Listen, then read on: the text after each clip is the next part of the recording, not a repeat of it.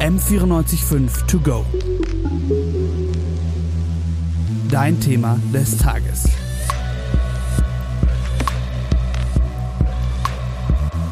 Nun haben wir schon seit fast einem Jahr wegen der Corona-Pandemie so gut wie keinen Präsenzbetrieb an den Unis mehr. Die meisten regt das auf. Corona hat in den Unis viel durcheinander gebracht und für viele Studierende ist es eine echte Herausforderung. Doch bieten sich durch die Pandemie nicht auch Chancen? Zum Beispiel erinnere ich mich, dass in einem vorherigen Studium von mir auch einfach mal Hörsäle für 800 Leute teilweise vollkommen überfüllt und im Sommer überhitzt waren. Und vorne stand dann eine nervöse Dozentin oder ein nervöser Dozent, der oder die in das Mikro reinnuschelte. So oder so ähnlich konnten zumindest häufig Vorlesungen vor der Corona-Pandemie aussehen. Doch sind nicht gerade die Vorlesungen, in denen sich ein Vortragender oder eine Vortragende vor Live-Publikum schwer tut, nicht längst überholt? Ist es nicht deutlich effizienter, in diesen Fällen doch Vorlesungen, wie sie aktuell per Video gehandhabt werden, zu machen? Und ist es beispielsweise bei einer Grundlagenvorlesung wie Statistik, die doch sehr, sehr viele haben, nicht eine professionell aufgenommene Vorlesung auf Plattformen wie YouTube sinnvoller, wo sie für alle Menschen zugänglich wären? Um dieser Frage nachzugehen, habe ich, Kevin Goldie, mit Professor Leonard Dobusch gesprochen. Er ist Professor für BWL an der Uni Innsbruck mit dem Schwerpunkt Organisation und forscht unter anderem zum Management von digitalen Gemeinschaften. Außerdem ist er Mitglied des ZDF-Fernsehrats für den Bereich Internet. Herr Dobusch, durch Corona hat sich ja an den Unis relativ viel verändert. Sehen Sie an diesen Veränderungen jetzt in Richtung Digitalisierung auch etwas Positives? Was man auf jeden Fall beobachten kann, ist, dass es einen Schub gab, einen Digitalisierungsschub, auch einen Kompetenzschub aus der Not heraus. Ja, also weil klar, wenn Präsenzlehre nicht mehr möglich ist und äh, die Vorgabe Vorgabe ist, es muss ab sofort ähm, größtenteils remote, also über die Distanz virtuell unterrichtet werden. Äh, das hat viele Menschen dazu gezwungen, sich mit äh, digitalen Technologien zu beschäftigen. Und ich rede da nicht unbedingt von äh, irgendwie avancierten Formen der Online-Lehre. Äh, das reicht bis hin zu Dingen wie das an vielen Fakultäten ähm, so, so Dinge wie digitale Kursmanagementsysteme, also Stichwort Moodle, äh, nicht mal genutzt wurden äh, und es da wirklich noch den äh, Semesterapparat zu, mit der Kopiervorlage gab im, im Sekretariat. Ähm, und das finde ich ähm, auf jeden Fall positiv. Und ich glaube, was auch noch äh, auf eine absurde, paradoxe Art und Weise vielleicht sogar äh, positiv war, ist der Umstand, dass diese Änderungen quasi über Nacht passieren mussten. Warum war das positiv? Weil das dazu geführt hat, zumindest am Anfang, ich glaube, das ist jetzt inzwischen schon langsam vorbei, aber im ersten Semester, im ersten Corona-Semester, waren alle noch wechselseitig und damit meine ich sowohl Studierende gegenüber den Lehrenden als auch Lehrende gegenüber den Studierenden gnädig, weil allen klar war, dass alle hier improvisieren. Das heißt aber auch, man konnte Dinge ausprobieren. Es hat eingeladen zu experimentieren. Es ist, also das ist mal für den Einstieg nicht schlecht. Ich glaube, auf Perspektive ist das natürlich zu wenig, weil es eben nicht reicht einfach und das, was ich am Anfang, was viel passiert ist, ist mal ein klassisches äh, didaktisches Konzept ins Digitale zu übertragen, sondern worum es natürlich gehen wird in Zukunft, ist viel stärker auf die Stärken auch digitaler äh, Methodik zu setzen und dafür aber gleichzeitig Lehrveranstaltungen Lehrveranstaltungskonzepte zu adaptieren. Wenn wir jetzt schon bei Lehrveranstaltungen adaptieren sind, wenn es nach Ihnen gehen würde, wie sieht denn dann die Uni der Zukunft aus? Also vor allem jetzt, was Vorlesungen angeht. Ich glaube, ganz allgemein bin ich, äh, was, was äh, Lehrdidaktik betrifft, ein Verfechter von Anything Goes. Was meint das? Das meint, es gibt Leute, die sind sehr gute Vortragende, die können Vorlesungen. Warum soll ich denen verbieten, eine Vorlesung zu halten? Ja, also es gibt auch Fächer, es gibt Disziplinen, wo Vorlesung eigentlich ein relativ also adäquates Mittel ist. Also ich habe ich habe nicht nur Betriebswirtschaftslehre, sondern ich habe auch äh, Rechtswissenschaften, also Jura studiert. Da war es üblich, dass man zu im großen Hörsaal in den Repetitorien saß von äh, von Vortragenden, die waren teilweise sehr sehr gut, es gab keine Anwesenheitspflicht, es wurde nicht geprüft, man bekam keine ECTS und die Hörsäle waren voll, ja? weil, weil es quasi erforderlich war und weil man dabei was gelernt hat. Das heißt also, ich bin nicht jemand, der sagen würde, es gibt jetzt diese eine, diesen One Best Way und die digitalen Technologien äh, die ermöglichen das jetzt oder irgendwas. Ähm, umgekehrt glaube ich aber, dass es ein Vorteil ist, wenn man sich bewusst ist, welche Möglichkeit man hat, sowohl analog als auch digital, als auch in Kombination. Das bedeutet eben zum Beispiel, ich selbst setze in verschiedenen Kontexten und habe schon vorher hybride äh, Lernkonzepte eingesetzt. Ich habe eine Lehrveranstaltung, die war beispielsweise Wiki-basiert. Da waren sämtliche Lerninhalte auf einem frei Netz befindlichen Media-Wiki-Wiki, gehostet von der äh, Universität Innsbruck. Und die Studierenden mussten dort Texte lesen und dann zum Beispiel Fragen zu diesen Texten in ein Wiki posten. Das war sehr, äh, hatte große Vorteile, weil man konnte immer schon sehen, wer, welche Fragen schon da waren. Es doppelt sich nichts. Ich musste das nicht per E-Mail einsammeln und sortieren und so weiter. Gleichzeitig war die Vorlesung und die Diskussion dieser Fragen, die haben wir dann zum Anlass genommen, in Kleingruppen zu verteilen habe zuerst ausgewählte Fragen an die Studierenden zurückgespielt. Äh, ich habe aber nie den Inhalt der Texte vorgetragen, sondern es wurde vorausgegangen, da vorausgesetzt, dass die gelesen waren. Und noch ein letztes Beispiel, äh, vielleicht, was ich beibehalten äh, zu gedenke in Zukunft vielleicht, äh, was sich erst für mich durch Corona geändert hat. Ich habe eine Methodenlehrveranstaltung, die immer schon sehr stark Workshop-Charakter hatte. Ja, also da mussten die, müssen die Studierenden einen Interviewleitfaden entwickeln und den dann mit Peer-Feedback-Runden feedbacken. Es gab eine Themen- äh, und ähm, Paradigmenralle, wo sie sich wechselseitig in Kleingruppen äh, Lektüre vorstellen mussten, so dass am Ende alle einen Überblick haben. Oder es gab einen Code-Workshop, wo man mit qualitativer Software Texte kodiert so. Und ähm, diese die, diese Workshop-Einheiten, ja, die habe ich, die müssen live sein. Ja, das habe ich auch in der digitalen Fassung quasi live via Zoom oder Big Blue Button quasi äh, absolviert. Was ich aber auch getan habe, und ich denke, das würde ich gerne beibehalten, trotzdem braucht es auch in diesem Kurs Vorlesungssegmente, klassische. Die habe ich dieses Mal aufgezeichnet und habe quasi einfach ihnen freigestellt, den Studierenden, wann sie das anschauen. Ja, und hier quasi sozusagen, also die Vorlesung quasi echt entkoppelt von dem äh, interaktiven Teil und sowas in diese Richtung wo ich so, so kleinere Inputs vorab aufgezeichnet zu einer relativ äh, stärker selbstverantwortlichen asymmetrischen äh, Konsumation durch die Studierenden, das glaube ich, ist etwas, was ich vielleicht in Zukunft mehr einsetzen würde. Aber wie gesagt, ich finde, das kann gut funktionieren. Das hängt aber alles immer am didaktischen Konzept. Das hängt an der Lehrperson, das hängt am Fach, das hängt an der Fachdidaktik. Und ich finde, daran sollte man es ausrichten. Und idealerweise ist man in der Lage, weil nicht die Pandemie dazu zwingt, alle Präsenzelemente auszusparen, die ich teilweise extrem essentiell finde für Lernerfahrung. Ich kenne aber jetzt auch so Vorlesungen mit 800 bis 900 StudentInnen und da ist es oft, also nicht bei allen, aber häufig so, dass die DozentInnen nervös sind und dadurch leidet halt auch die Vorlesung und in dem Fall könnte man die Vorlesung voraufnehmen und dann könnte geschaut werden, was gut ist und was nicht so. Und dementsprechend bei Vorlesungen, die sowieso die ganze Zeit wiederholt werden, kann es sinnvoll sein, eine professionelle Videoreihe zu machen und diese dann als Vorlesung zu nehmen. Wie sehen Sie denn das? Ja, also ich bin da hin und her gerissen. Ja. Also erstens mal Leute, die nervös sind, äh, vor 800 Leuten vorzutragen, die sind meistens auch nicht besonders gut, wenn sie es aufzeichnen. Das ist einfach etwas, was man auch, wo man auch Routine bekommt. Und ähm, ja, und es gibt manche Menschen, die fühlen sich besonders wohl in großen Vorlesungen.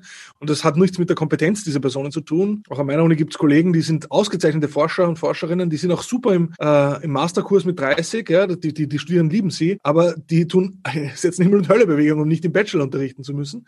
Ähm, ich bin zum Beispiel persönlich eher anders gepolt. Ich finde eigentlich es ganz cool, von einer großen Zahl an Studierenden zu sprechen. Das motiviert auch. Und ähm, ich finde, das mit dem Voraufzeichnen hat auch natürlich auch den großen Nachteil. Obwohl es eine große Vorlesung ist, kann man natürlich trotzdem interaktive Elemente einbauen, Studierenden einbauen und vor allem ähm, durch Rück- und Gegenfragen zum Mitdenken animieren. Ich habe zum Beispiel jetzt in meinen live gestreamten Online-Vorlesungen aus dem leeren Hörsaal äh, oder teilweise hybrid mit ein paar Studierenden im Hörsaal, was schon besser war als im leeren Hörsaal, immer parallel, und das war eher anstrengend, äh, ein, ein, so ein digitales Live-Tool verwendet, wo Leute, die das nur per Stream verfolgt haben, live quasi Fragen stellen konnten oder auf Fragen auch von mir reagieren konnten. Größter Nachteil eigentlich die technische Hürde. Der Livestream hatte 30 Sekunden Latenz. Äh, das heißt, die Fragen kamen immer mit Verspätung rein. Ich war schon weiter in der Vorlesung und überhaupt das ganze Multitasking, also einerseits auf das, den, den Chat zu sehen und dann auch auf die Folien und zu reden. Also es ist schon eine Herausforderung, das überfordert vielleicht auch und das hat mich sich auch manchmal aus der Bahn geworfen.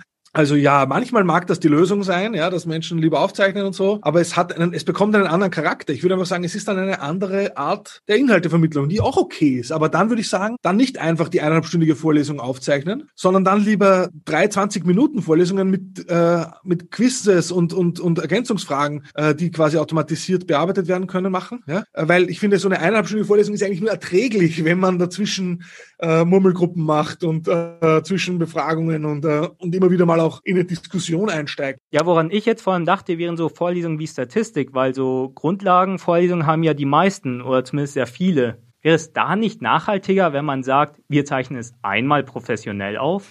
Ich wäre da vorsichtig. Ich wäre da vorsichtig aus zwei Gründen. Erstens, äh, der erste Grund ist einfach mit diesem, da, diese Diskussion hatte man ja vor zehn Jahren schon mal, wie diese MOOCs, diese Massive Open Online Courses aufkamen. Da war auch bald die Rede davon, ob das nicht in Wirklichkeit die Lehrenden quasi überflüssig macht, weil da gibt's dann diese drei, vier guten Vorlesungen aus Stanford und Harvard und warum soll dann und dann reichen eigentlich Tutoren? Ja, also weil dann sollen die Leute einfach die Harvard-Professor-Vorlesung sich ansehen. Das halte ich für problematisch und selbst bei so einem Fach wie Statistik, ja, ist, ich finde, es ist absurd zu glauben, dass Statistik nicht hochpolitisch wäre, äh, dass alleine schon die Fragen von was man wie kategorisiert, ja, äh, nicht äh, extrem normativ ist, ja, und äh, und das heißt, ich finde, diese Normativität zu reflektieren und vor allem auch unterschiedlich zu reflektieren, äh, das ist finde ich etwas, was kann ich, das kann ich nicht delegieren, ja, und ich wäre extrem skeptisch, quasi hier einzelnen Universitäten mit vielleicht guten Show-Vortragenden äh, die alleinige Interpretationshoheit darüber zuzugestehen. Umgekehrt, wenn jemand findet äh, und dabei sollte man schon unterstützen, sollte man auch ermutigen, ja, dass es zu einzelnen Themen gute Vorlesungen gibt im Netz, ja, dass man die einfach mal zeigen kann, auch so, finde ich total eine gute Idee, sollte man auf jeden Fall machen. Also das ist der erste Einwand, dass ich vorsichtig wäre, damit zu glauben, gut ist, wäre normfrei.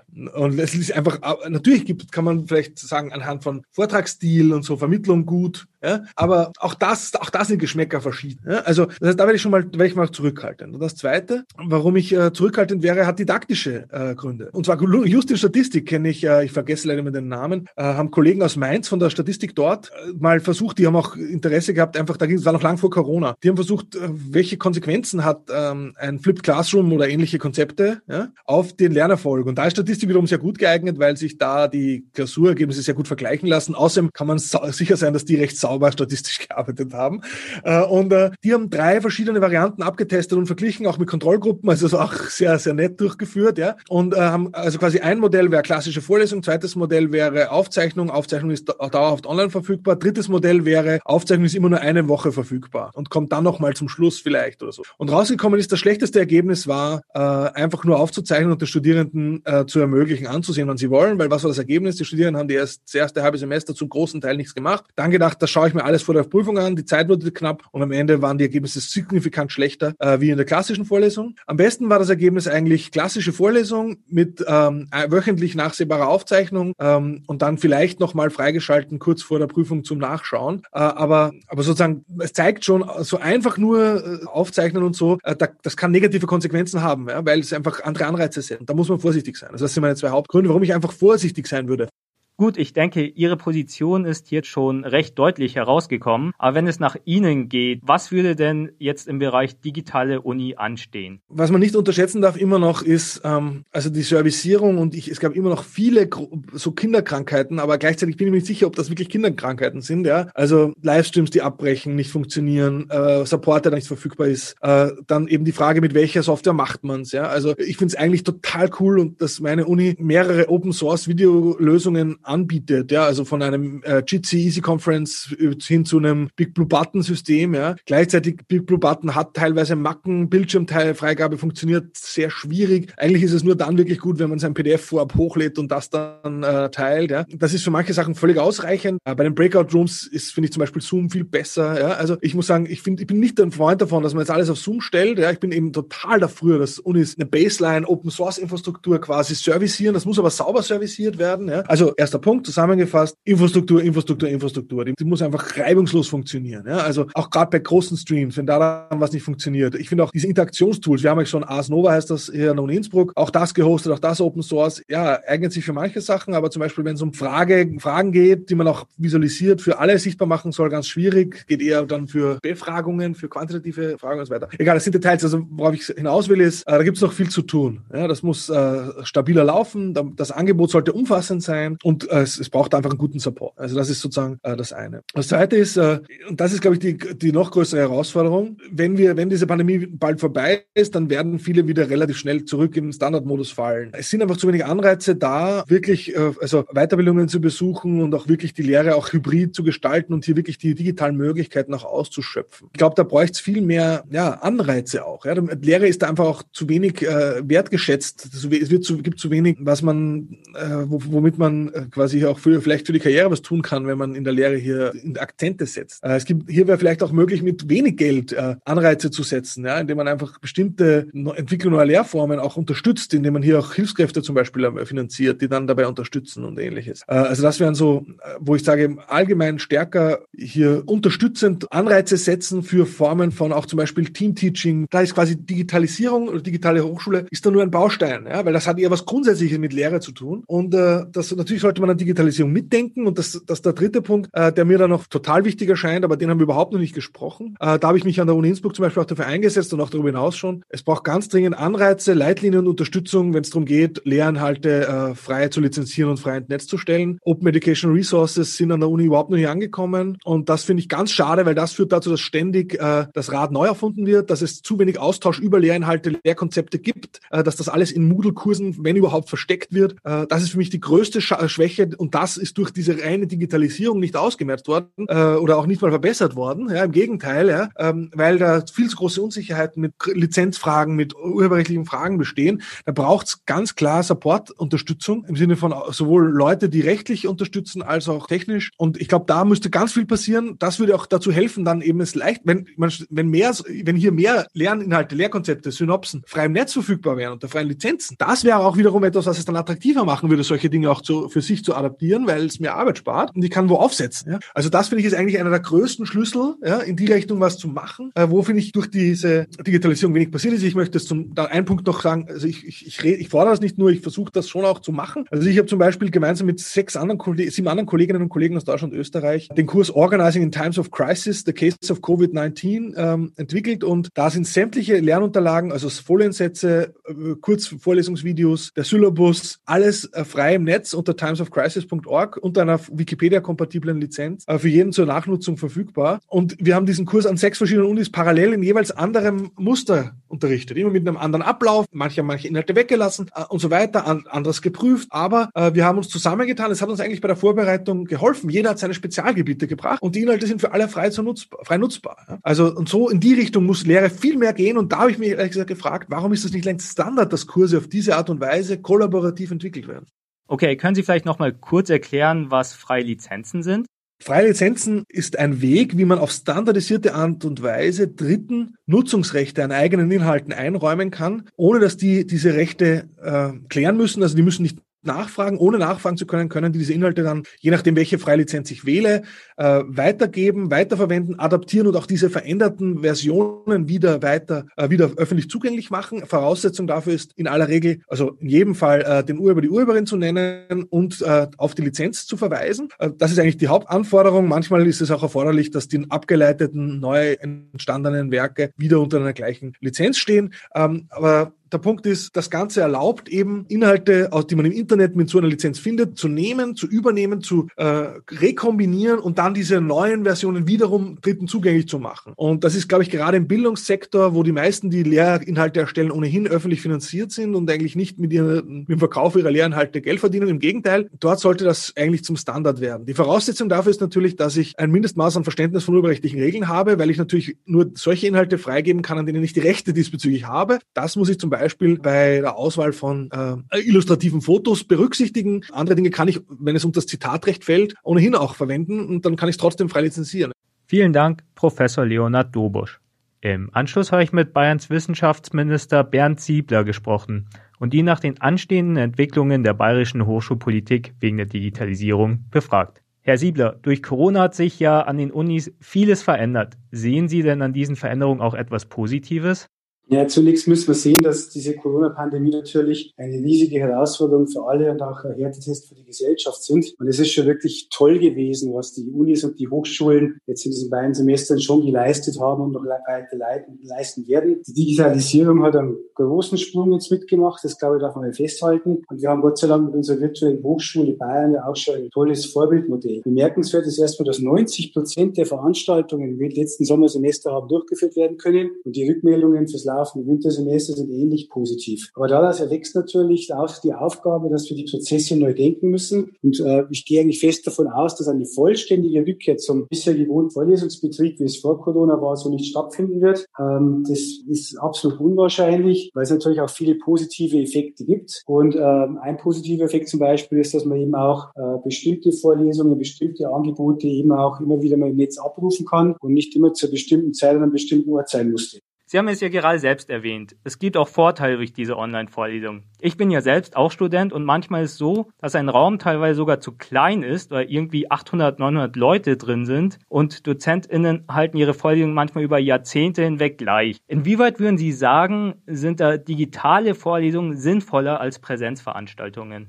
Naja, es ist natürlich ein gewisser Druck, auch bestimmte Dinge zu erneuern, bestimmte Verfahren und Formate zu überdenken. Äh, wir hatten heuer auch ein, äh, nach dem Sommersemester einen Austausch mit dem Vizepräsidenten Lehre der Unis und der Universitäten, um genau diese didaktischen Dinge auch äh, zu diskutieren. Und natürlich wird es in Zukunft darauf ankommen, eben die Online-Dinge, die digitalen und die physischen Dinge gut zu kombinieren. Denn eines ist auch vollkommen klar, wir wollen weiterhin auf physische Angebote mit auch setzen. Es wird nicht so sein, dass jetzt dann alles grundsätzlich nur über die digitalen Strukturen laufen wird, sondern Austausch im äh, akademischen Bereich gehört unbedingt mit dazu. Das ist eine wesentliche, eine wesentliche Qualität, die wir haben. Also von daher glaube ich, ganz eine wichtige Entscheidung. Und wie gesagt, äh, es war auch ein gewisser, ein ganz heftiger Digitalisierungsschub, den ich positiv sehe, wenn es gut umgesetzt wird. Das hat in vielen Fällen sehr, sehr gut funktioniert.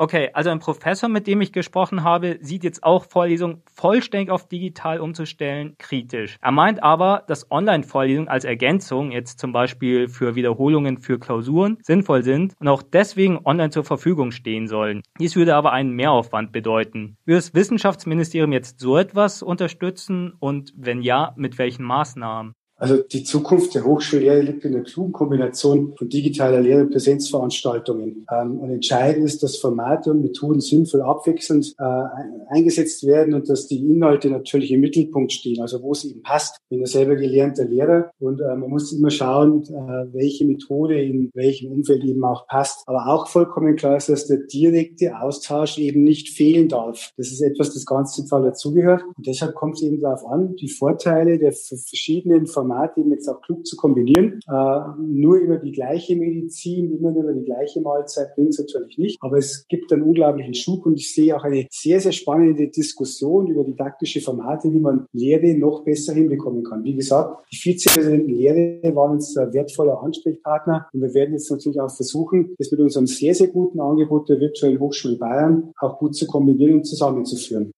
Dann wären jetzt ja auch Vorlesungen, vor allem aktuell während der Corona-Zeit auch häufig einfach mal gerne auf YouTube veröffentlicht, wodurch sie ja nicht nur den StudentInnen zur Verfügung stehen, die sich für dieses Fach angemeldet haben, sondern eigentlich ja allen Menschen. Wie stehen Sie denn dazu, Vorlesungen allen zugänglich zu machen und würden Sie dies auch unterstützen?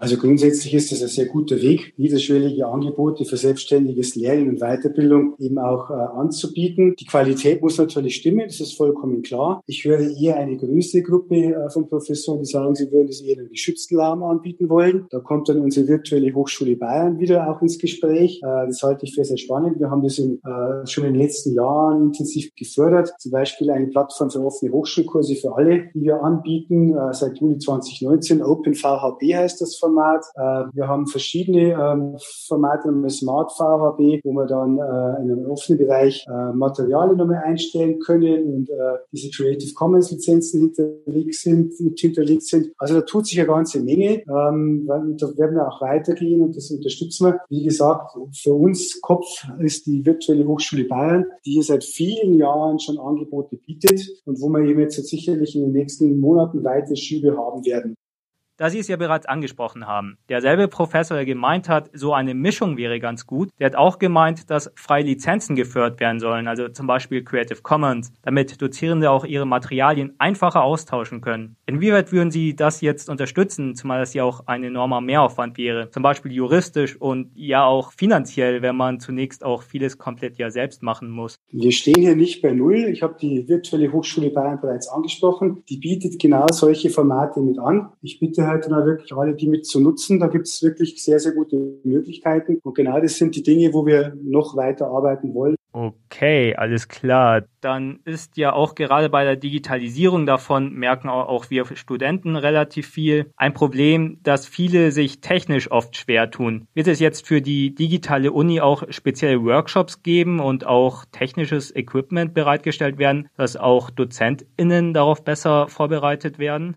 Die Rückmeldung bei den Gesprächen mit den äh, Vizepräsidenten Lehre ging genau in diese Richtung. Ähm, da haben die Hochschulen sehr, sehr viel getan. Wir haben im Bereich der, der Hochschulen für angewandte Wissenschaften mit dem didaktischen Zentrum in Ingolstadt ja auch einen besonderen Akzent nochmal auch. Äh, aber ich sehe auch bei den Universitäten hier viel Entwicklung unterwegs. Äh, da sind die Universitäten sehr, sehr gut dabei. Und wir haben das natürlich auch immer wieder mit beratenden Strukturen auch gefördert. Und da tut sich eine ganze Menge. Alles klar. Dann hätte ich noch zwei eher allgemeine meine Fragen. Und zwar zuerst, wie sehen denn die nächsten Maßnahmen im Bereich digitale Uni bzw. im Bereich digitale Vorlesungen jetzt aus in Bayern? Ja, wir werden natürlich äh, die weiteren Aus Ausbau der digitalen Angebote nach vorne bringen und natürlich qualitativ die Weiterentwicklung anschauen. Nachhaltige Etablierung hybrider Hochschullehre eigentlich, das ist ein ganz zentraler Punkt. Ähm, dafür gibt es eben bei den einzelnen äh, Hochschulen äh, die, die Kontaktmöglichkeit zur virtuellen Hochschule. Die Erfahrungen des Corona-Semesters sind natürlich ganz, ganz wichtig. Wir vernetzen auch die Hochschulen untereinander. Es muss nicht jeder das Rad immer neu erfinden. Auch das, glaube ich, ist sehr, sehr wichtig. Und ähm, ich habe schon so den Eindruck, Eindruck, dass die Dozentinnen und Dozenten an diesen Prozessen schon sehr, sehr gut teilnehmen, natürlich auch die Studierenden. Dann wollen wir natürlich bei der Infrastruktur weiterarbeiten. Und wir haben natürlich eines in Bayern schon sehr, sehr gut auf den Weg gebracht. Wir haben einen rechtssicheren Rahmen für rechtssichere und datenschutzkonforme digitale Fernprüfungen geschaffen. Das hört sich doch schon recht vielversprechend an. Aber um das Ganze noch zu finalisieren, wohin soll das Ganze am Ende gehen? Also wohin soll sich die Uni Ihrer Meinung nach oder ihrer Hoffnung nach entwickeln, jetzt vor allem im Bereich Digitalisierung? Die Uni der Zukunft wird eine sehr kluge Mischung zwischen Präsenz und digitalen Angeboten mit anbieten können. Ich denke, die digitalen Angebote kommen auch den verschiedenen Lebensentwürfen und Lebenssituationen von vielen Studierenden sehr intensiv entgegen. Aber ich will auch ganz deutlich sagen, eine Uni ohne Präsenzangebote kann ich mir nicht vorstellen. Äh, wir wollen und müssen das jetzt auch wieder weiter ausbauen, wenn das pandemische Geschehen es zulässt. Das ist natürlich eine spannende und schwierige Herausforderung, weil gerade jetzt ja nochmal diskutiert wird, ob es noch eine weitere Verschärfungen geben muss aufgrund der Entwicklung. Aber ähm, eine kluge Kombination zwischen Präsenz und Online-Angeboten, glaube ich, ist das Wahl. Und damit kann man auch viel Positives weiterentwickeln. Aber nur das eine oder nur das andere halte ich für relativ schwierig. Von daher, glaube ich, ist es die kluge Mischung, die uns ja auch viele weitere ähm, positive Aspekte für die Zukunft mitgeben wird. Um es vielleicht nochmal zusammenzufassen. Unsere Uni wird künftig wohl ganz verschiedene Kanäle vereinen. Workshops vor Ort, wie auch im Internet, ein vereinfachter Austausch zum Beispiel über Creative Commons und Vorlesungen, die auch mal online wie über die virtuelle Hochschule Bayern stattfinden können. Also schauen wir doch mal, was davon sich wie und vor allem wie schnell auch tatsächlich umsetzen lässt. M945 to go.